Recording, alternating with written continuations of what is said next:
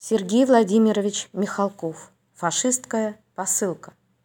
Эта лента голубая снята с девичьих волос. Эта лента голубая с украинских русых кос. Эта вышивка с кровати. Этот перстень снят с руки черной ночью в мирной хате в деревушке у реки. Из больницы Бумазея, занавески со стены подожженного музея древней русской старины. Эти две витые ручки были сорваны с дверей трех солдат к любимой внучке не пускал старик еврей.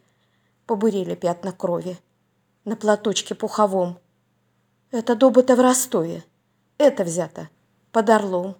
Все зашито в парусину, издано на почту срок. Путь посылки до Берлина и опасен, и далек. Фридрихштрассе, 48. Получить Матильде Шмидт. Отправитель. Генрих Шлоссе. Был здоров. Хм, теперь убит.